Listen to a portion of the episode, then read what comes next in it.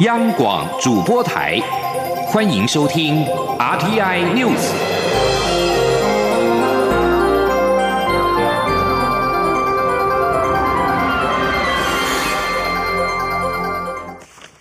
听众朋友您好，欢迎收听这节央广主播台提供给您的 RTN News，我是张顺祥。备受瞩目的美国其中选举落幕，共和党保住国会参议院多数，民主党则是赢得众议院控制权，各有所得。总统川普展现高昂的斗志，将在二零二零年拼连任，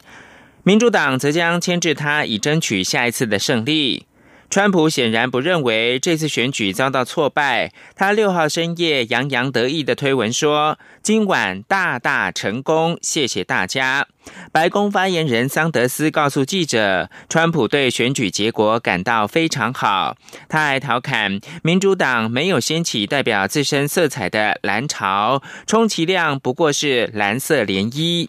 这次选举的结果一如选前的预测，民主党赢回八年来由共和党掌握的众院控制权，共和党则在参院维持过半优势。根据美国有线电视新闻网 CNN 报道的最新结果，民主党估计已经拿下众院四百三十五席当中的两百二十二席，跨越两百一十八席的过半门槛。共和党则是一百九十九席，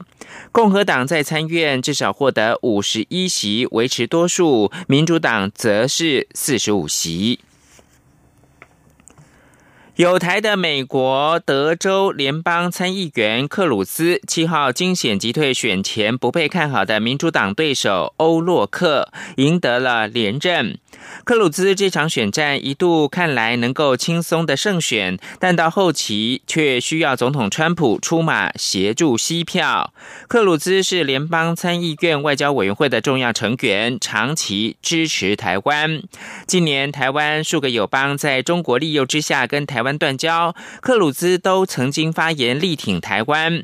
表示中国孤立台湾的手段没有办法奏效，因为美国会支持在台湾的友人。川普在二零一六年当选美国总统后不久，克鲁兹曾经公开力挺川普，跟蔡英文总统通电话。二零一七年的一月，蔡英文访问中美洲四个友邦。过境休士顿的时候，克鲁斯特地前往蔡英文下榻的饭店会谈，大概五十分钟。事后，克鲁兹透露，他和德州其他联邦议员都收到了中国施压，不要跟蔡英文见面的信函，但是他明确的拒绝北京的要求。继续把新闻焦点回到台湾的选举新闻。新竹县长选战三人争霸，民进党为了替党内新竹县长候选人郑朝芳拉台声势，七号移师新竹县举行行动中常会。身兼党主席的蔡英文总统表示，他期盼郑朝芳能够顺利的当选，能够让桃竹苗的区域联合治理更加的完整，串联起大新竹的共好生活圈。总统并且说，选情越来越紧绷，他要求各县市要全力投入顾票跟催票。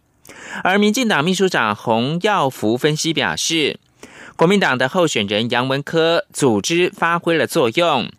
而民国党的新竹县长候选人徐新莹的支持度开始由盛转衰，这两个人陷入到拉锯局面，正是郑朝芳突围的机会。新竹县的选情结构正往三强发展。请记者刘玉秋的采访报道。新竹县的选民结构蓝大于绿，一向被民进党视为艰困选区。民进党这一次提名新竹县前县长郑永金的儿子郑朝芳披挂上阵，对战国民党所提名的杨文科与民国党的候选人徐新莹。郑朝芳能否为民进党突围攻下新竹县备受瞩目。民进党七号移师新竹县举行行动中常会，为郑朝芳拉台选情。民进党秘书长洪耀福在会前与媒体查询时表示，徐新莹与杨文科的组织票。重叠性太高，约有百分之十五到百分之二十。杨文科近来组织开始发挥作用，庄脚开始归队，导致徐新莹的支持度开始由盛转衰。杨文科与徐新莹两人陷入拉锯的困局，这正好是郑朝芳突围的机会。洪耀福说，杨文科与徐新莹两人的支持度有所消长，但因他们两人都各有基本盘，因此不容易有弃保。而郑朝芳的民调正往上扬，因此此他研判新竹县选情结构正往三强发展，谁胜谁负很难讲。洪耀福并说，新竹县的决战胜负关键在竹北，因竹北有大量的外来人口，大部分都是年轻人，不受限地方派系、宗亲动员影响，再加上郑朝芳与选情稳定的新竹市长林志坚有共伴效应，郑朝芳在女性和都会区较有吸引力，有自己独特的市场，这和四年前新主市长林志坚的选情发展路径类似。他在妇女与年轻选票上会大有斩获。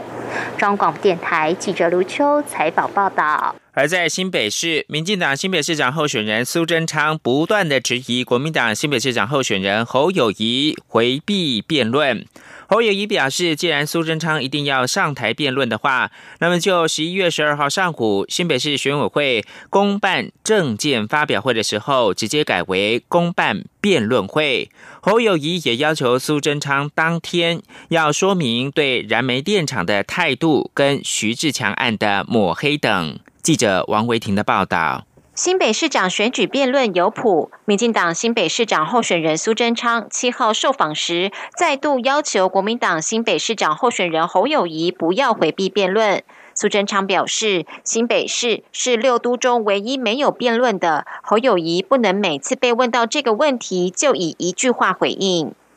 那我们看到，现在侯友谊啊要搭韩国语。三光，所以两个人合拍广告，但韩国瑜终于还是敢辩论，侯友谊就是六都中唯一不辩论的市长候选人，也因此让七八成以上希望看到辩论的新北市民看不到辩论。面对苏贞昌一直以来的要求与质疑，侯友谊七号下午在警系挺侯团结大会活动上表示，苏贞昌最近一直酸言酸语，说他不敢让太太出来辅选，他觉得选举不应该如此。侯友谊说：“既然苏贞昌一直要辩论，他提议将十一月十二号新北市选委会公办证件发表会直接改为公办辩论会。苏贞昌当天也要对未来会不会发新生媒许可明确表态，且为许自强案抹黑道歉。”侯友谊说：“同时也要对徐自强到底我们有没有寻求，你讲清楚。”没有你就好好道歉。再来，对我的财产申报，对我们拼治安的否定，老县长，你要不要道个歉？第三，对所有的警舰，包括太太，用这样的方式敢亏敢生，你要表示什么态度？针对侯友谊同意辩论，苏贞昌竞选办公室发言人黄维军回应：苏贞昌登记参选当天就勾选同意辩论会形式，反观侯友谊则是拖拖拉拉。黄维军说：只要新北市选委会同意，苏贞昌一定接受。中央广播电台记者王威婷采访报道。小野帮高雄市长候选人陈其迈录制相挺的影音，引来台北市长候选人丁守中在脸书当中批评绿营的两位影视天王，一位是吴念真，一个是小野，就算没有一言九鼎，起码是一言八鼎，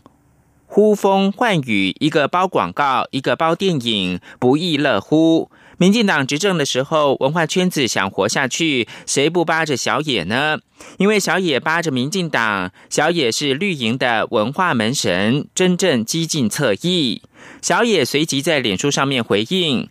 但他用不到三百五十个字为自己辩解，却用超过九百字为好友吴念真打抱不平，在网络上发生极大的回响。丁守中对此再度表示，他举出的是具体的事实。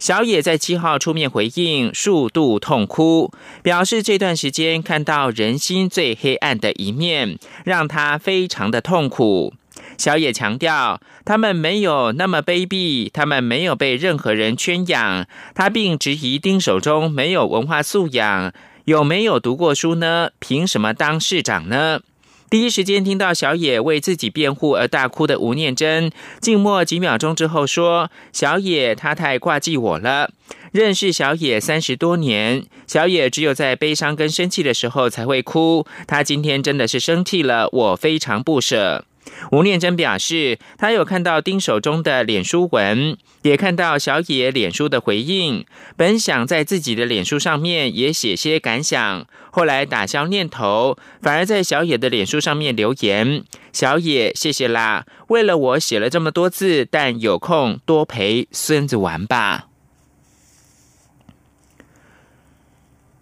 公股金控近十年在资产的成长跟税后净利等整体绩效遭到民营金控急起直追。财政部长苏建荣表示，财政部已经组成了专案小组，将针对公股金控如何提升绩效提出改革的方案。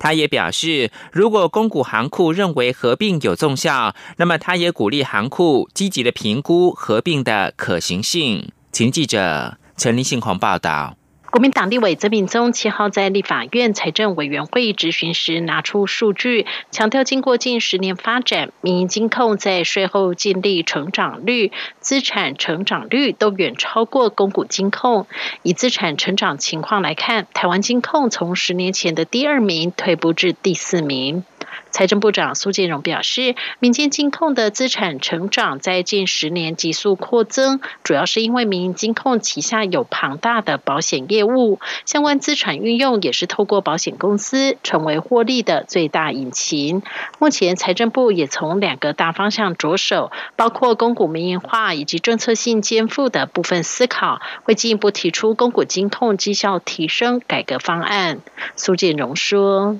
我们希望啊，这个未来他们在呃这个获利上面呢，除了银行银行之外，能够有发展第二引擎的一个机会啊，所以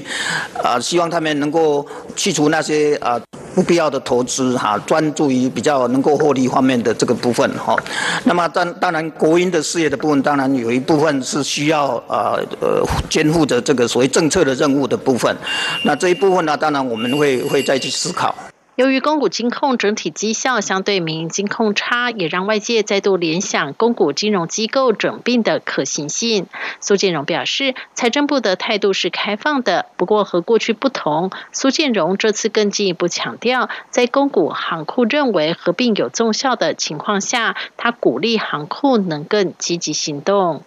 中央广播电台记者陈林信报道。飞航安全调查委员会的主任委员杨洪志表示，行政院长赖清德已经敲定即将成立的国家运输安全调查委员会的大方向，相关的组织法草案也预计在下周四的院会拍板。请记者吴丽君的报道。台铁普悠马事故发生后，外界关注即将由飞安会改制而成的国家运输安全调查委员会，能将现有海陆空的重大交通事故一并交由公正独立的机关来进行调查。对此，立委陈明文七号在交通委员会审查飞安会明年度预算时，质询飞安会主委杨宏志目前运安会组织法草案的进度。杨宏志表示，相关草案已送交行政院。行政院长赖清德也在六号晚间敲定，未来运安会仍将比照飞安会，隶属行政院环境资源处之下为三级独立机关。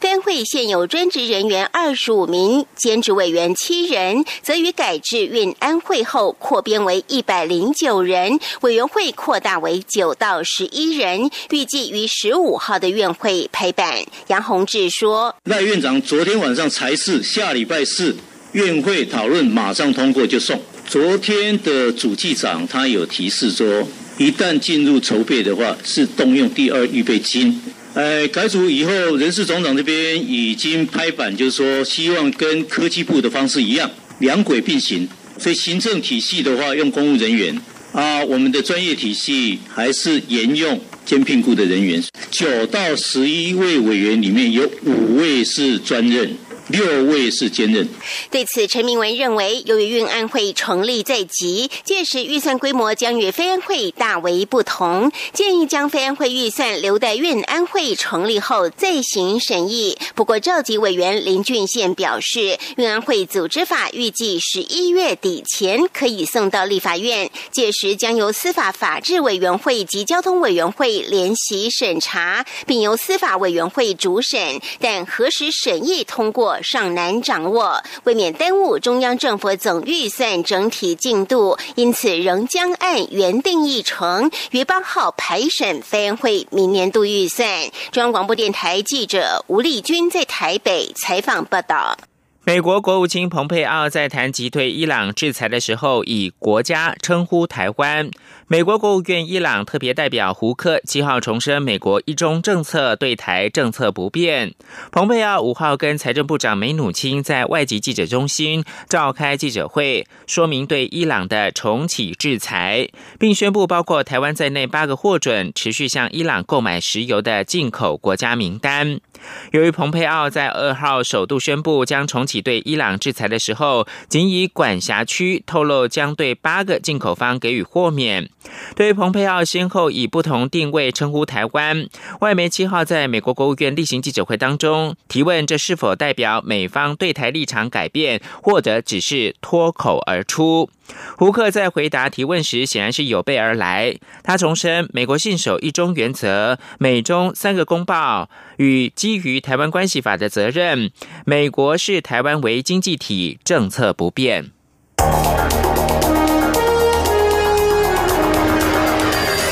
最敏锐的新闻嗅觉，延伸您的视野，让您听到最硬的两岸焦点。连线访问这次随团出访的央广记者王维婷。是的，今天在大陆福建平潭举办了一场两岸关系研讨会，对世界经济与亚洲会产生哪些影响呢？其中五百个是感染艾滋病的孩童，那分散在呃广东。从正经情势分析。两岸交流观察到新闻现场直击，两岸 ING 有最多元的声音、多面向的观点以及最专业的剖析，请收听每周一到周五晚间六点到七点，由中央广播电台新闻部黄丽杰、韩启贤制作主持的《两岸 ING》。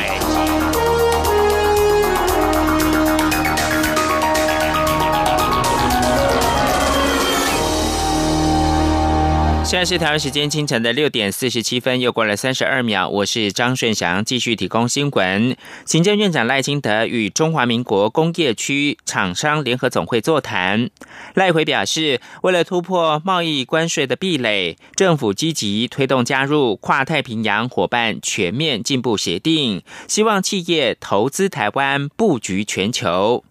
赖清德也回应厂商的需求，表示正在研议如何以适当方式引导海外资金回到台湾投资，以及投资抵减等问题。央广记者王维婷的报道。行政院长赖清德七号下午与中华民国工业区厂商联合总会座谈，总会理事长秦家宏肯定政府勇于担责任事，但也建议政院未来施政应考量现状，采取弹性措施，将对企业的冲击降至最低。秦家宏表示，老基法修法就是最好的警惕。他也建议政府明定公务人员图利罪，以免地方基层担忧触法，而在程序上拖延，影响投资时效。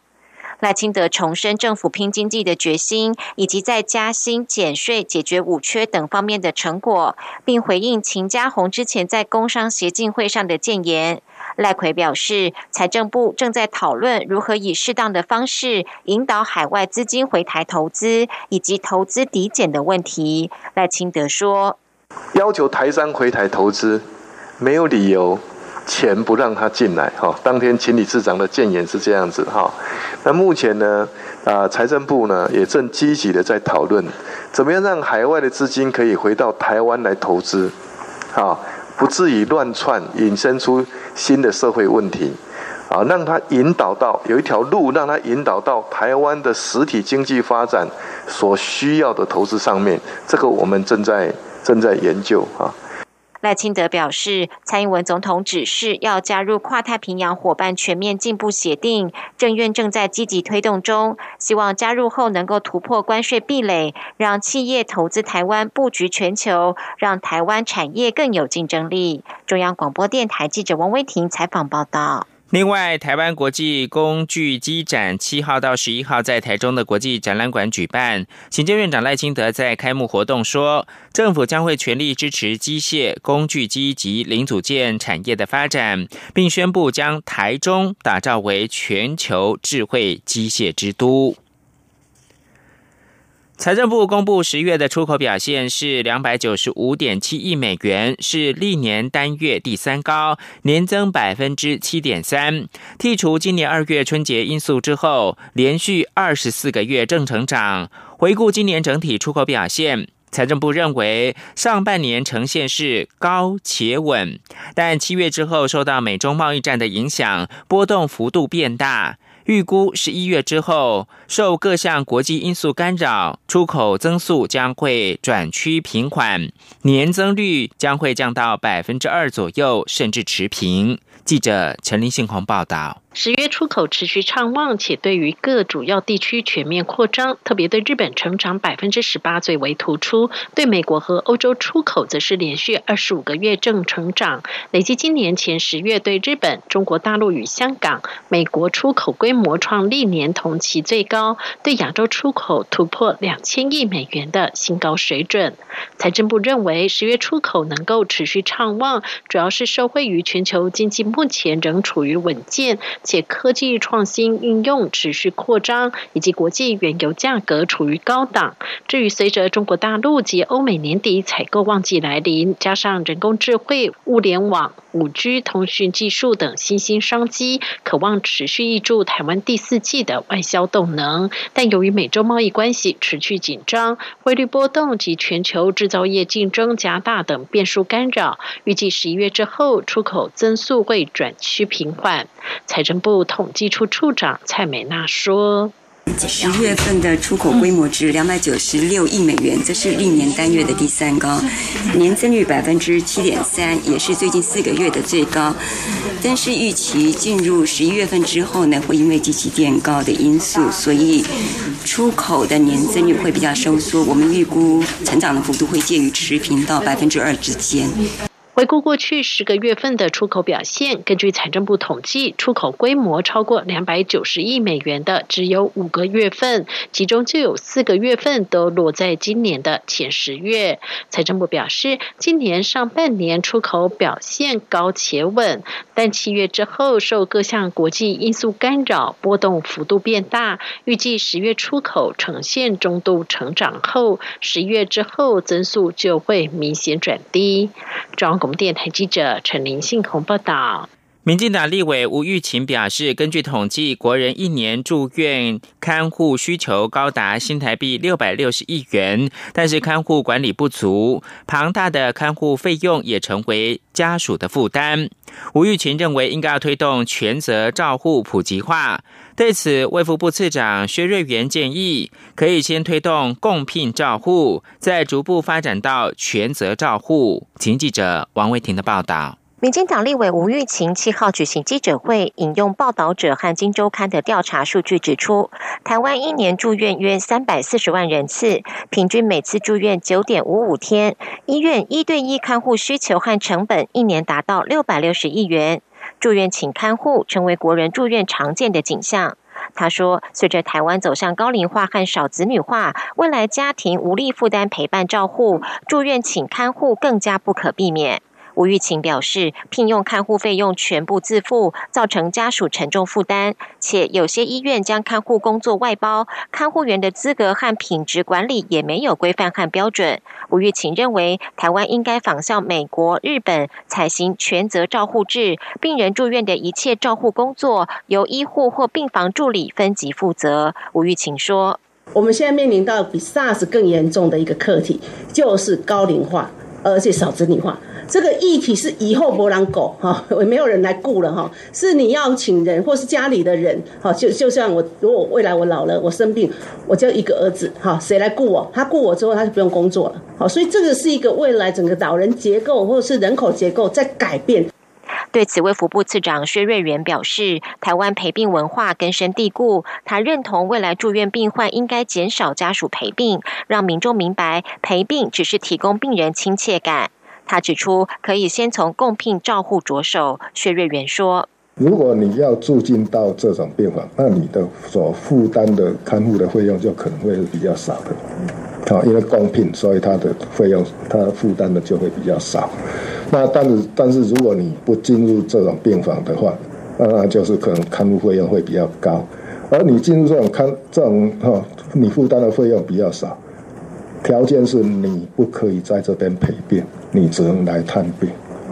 针对现行医院看护的管理，薛瑞元表示，卫福部十月公布医院照顾服务员管理要点，要求医院要负责管理陪伴的看护。中央广播电台记者王威婷采访报道。会让外界看见视障朋友对生命永不放弃的热情。伊甸视障音乐人在台北的东区街头快闪，请记者郑祥云、江昭伦的报道。当双眼看不见，我们还能做些什么？一群伊甸市长音乐人在立冬这一天，利用街头快闪演出活动，告诉社会大众，他们不但能演奏萨克斯风，还能用歌声抚慰人心。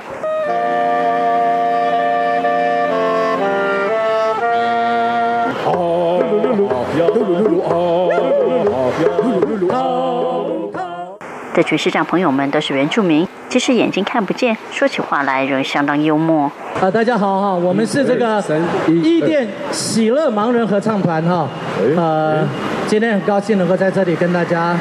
分享我们的歌曲啊。我们要唱，我们都是原住民，原住民的啦哈啊，那我们要唱这一首少族的快乐的聚会，希望大家会喜欢。我们看有没有人呐？有人拍个手好不好？来来来。哦，因为我们目中无人呐，哈，超过两百人呢。演出者当中，来自台东边男族的林福德，因为先天视网膜病变，加上后来一次骑脚踏车意外，导致视力快速恶化。十七岁时眼睛完全看不见，人生跌落谷底。十三年前开始重拾对音乐的喜爱，接触萨克斯风与电子琴，又加入伊甸喜乐盲人合唱团。用音乐重燃对生命的热情，也开始影响更多人的生命。林福德说：“用音乐呢，来跟更多人分享，也把我们的这个人生啊，或者是呃生活的这个经过啦，遇到的一些经验，跟呃更多的人来分享，也让更多的人也重新的来认识我们这个二十一世纪的身心障碍者，跟过去封闭的社会真的是不一样了。”伊甸喜乐传播中心主任李继吾说：“伊甸喜乐合唱团创立三十三年来，走遍世界各地演出，不只为自己，也是为社会，为许多身心障碍者而唱，带给他们希望，也让外界看见视障者生命有无限可能性。”李继吾说：“视障者只是失去眼睛的功能，其实他们啊，我们啊，应该说，我们在这个呃艺术表演的这一块呢，其实我们是有无限可能。”为了让更多人认识身障朋友的多元才华，伊甸基金会十二月一号也将在台北国军文艺活动中心举办一场微光战歌音乐会，由伊甸盲人音乐团队以及其他身障者一同领衔演出，邀请民众透过捐款行动支持视障朋友有更多就业可能。中国电台记者郑祥云、张昭伦台北采访报道。美国国会集中选举跟州长选举结果陆续出炉，争取红海投资设厂的威斯康星州现任共和党籍的州长华克。连任失利，而在选前放话要跟红海重谈条件的民主党候选人艾佛斯笃定当选。艾佛斯表示，他将要解散参与红海招商的威斯康星州的经济开发公司，还说呢会想办法逼红海就范。艾佛斯还表示，他将检讨核发给红海的空屋许可证。最后提供给您是美国今年其中选举的女力大突围进军众议院的女性。候选人史上最多，拿下其次也创下新高。已经知道至少大增超过十席，达到九十五席。而激出这股女力正是美国总统川普，因为川普对女性的态度，还有我也是，也就是反性侵跟反性骚运动，以及二零一六年川普登上大位，都是这些女力被激出来的原因。以上新闻由张顺祥编辑播报。